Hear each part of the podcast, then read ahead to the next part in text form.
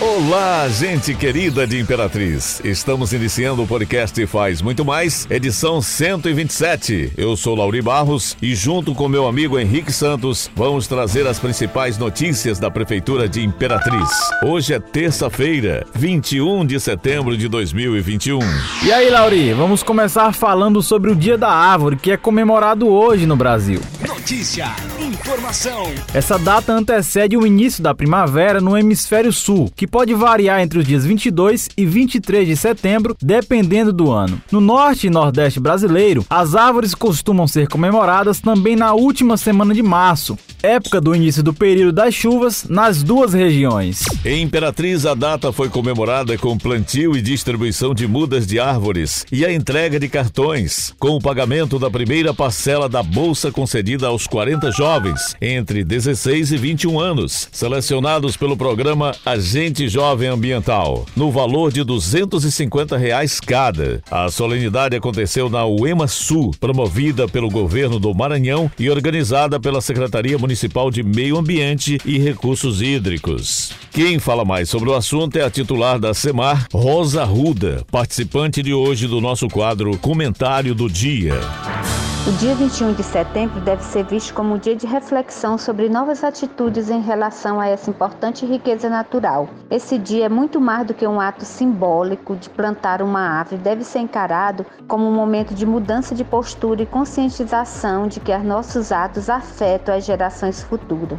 É importante também haver a conscientização a respeito da importância da conservação bem como da necessidade de criação de políticas públicas que combatam a exploração ilegal de árvore. Qual a importância de termos uma cidade arborizada? Aumenta a umidade do ar, evita erosões, produz oxigênio no processo da fotossíntese, reduz a temperatura, fornece sombra e abrigo para algumas espécies de animais. Isso só traz benefícios para a nossa cidade. Então, a Prefeitura de Imperatriz, através da Secretaria Municipal de Meio Ambiente, ela vem adotando as práticas sustentáveis para melhor cuidar do nosso meio ambiente.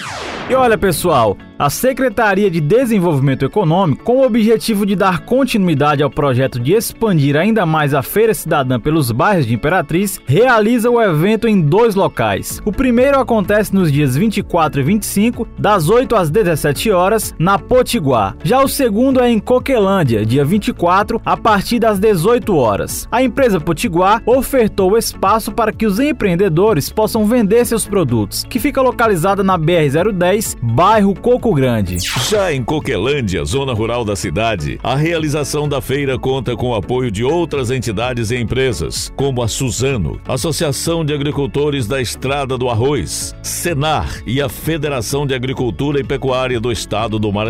O titular da SEDEC, Wilson Filho, disse que as parcerias públicas e privadas contribuem para o crescimento da cidade, pois dessa forma emprego e renda são gerados.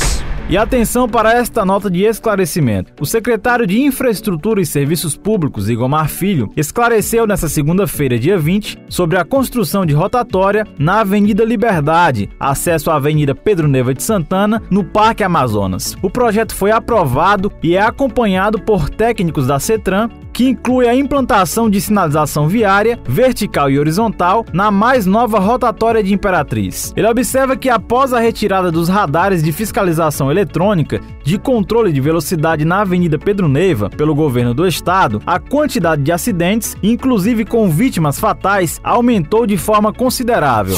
Zigomar Filho ressalta que no perímetro da rotatória da Facimp até o vizinho município de João Lisboa existem vários retornos, porém com alto índice de acidentes, visto que, nestes retornos, não há faixa exclusiva para os condutores de veículos e nem faixas de desaceleração, causando os acidentes. Bandeirantes. A gente não vê a preocupação dessas pessoas com esses pontos nesta avenida. Por que será? É apenas questão política, questiona o secretário ao lembrar que o Ministério Público tem feito várias reuniões com os representantes dos governos federal e do estado para discutir e encontrar intervenções nas rodovias BR-010 e a Avenida Pedro Neiva de Santana. Disse ele ao acrescentar que os representantes do governo estadual não apresentaram nenhuma proposta pronta ou ação para ser feita na referida avenida. Sigomar garantiu que a gestão do prefeito Assis Ramos continuará realizando investimento para melhorar a mobilidade urbana, inclusive intervenções que resultem em benefícios para o tráfego de veículos na cidade de Imperatriz. E por aqui encerramos o podcast Faz Muito Mais da Prefeitura de Imperatriz. Agradecemos pela sua atenção. Lembrando que esse e outros podcasts você pode acessar no portal imperatriz.ma.gov.br barra podcast, redes sociais e principais plataformas de streaming.